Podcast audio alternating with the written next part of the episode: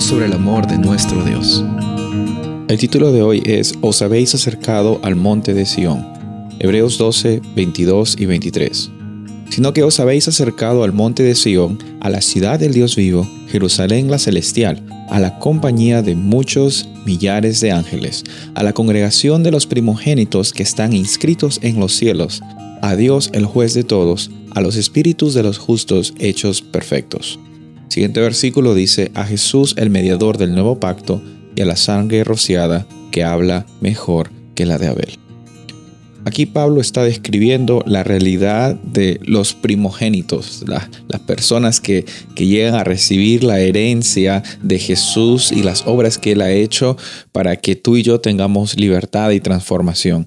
Cuando estamos ante la presencia de Jesús, nosotros no somos huéspedes o no somos eh, solo personas que vienen de paso, sino somos sus hijos.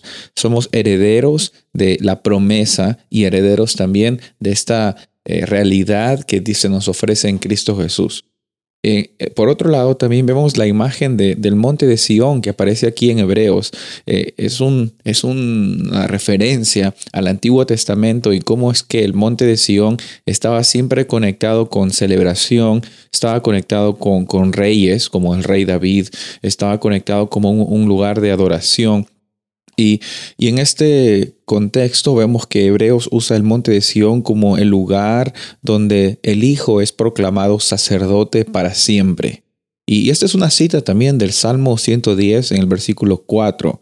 Eh, en, ese versículo y en ese salmo encontramos que el sumo sacerdote es, eh, es inaugurado su ministerio en este lugar.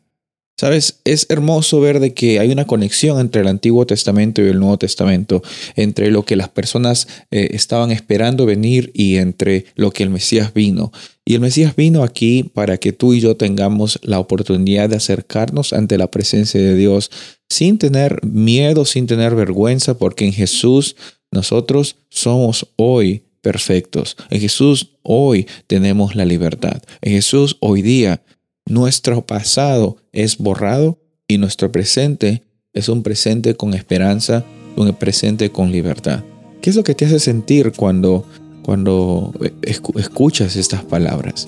Un agradecimiento, ¿cuál es tu respuesta a Jesús?